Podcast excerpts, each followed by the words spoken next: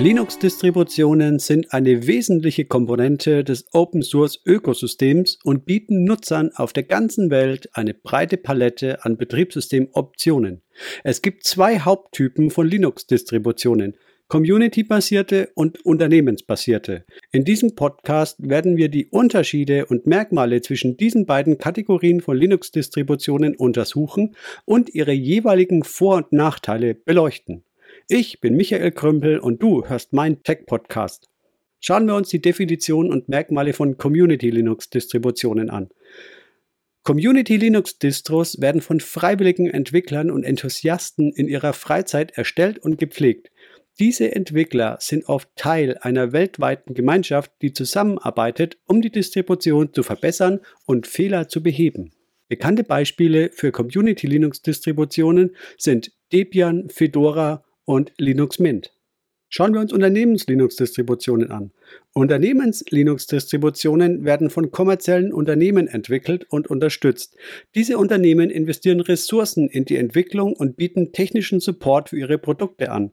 Bekannte Beispiele für Unternehmens-Linux-Distributionen sind Ubuntu mit Ubuntu Desktop und Server, Red Hat mit Red Hat Enterprise Linux und SUSE Linux mit SUSE Linux Enterprise Server.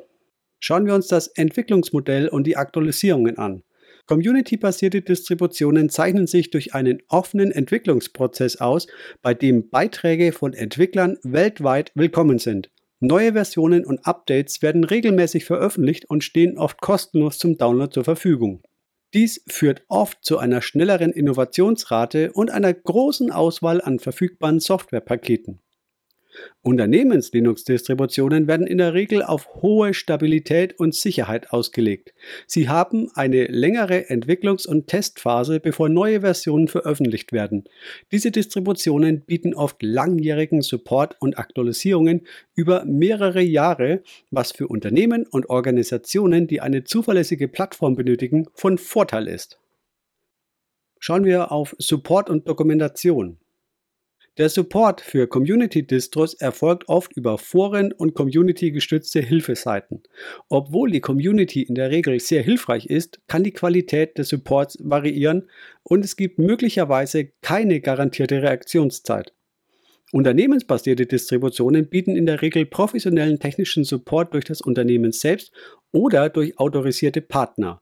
Dieser Support umfasst oft Service Level Agreements, auch SLAs genannt, mit garantierten Reaktionszeiten, was für geschäftskritische Anwendungen von entscheidender Bedeutung sein kann. Die Dokumentation ist in der Regel umfassender und auf die spezifischen Bedürfnisse von Unternehmen zugeschnitten.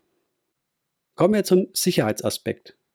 Die Sicherheit von Community-Distributionen hängt stark von der Aktualität der von der Community bereitgestellten Sicherheitsupdates ab.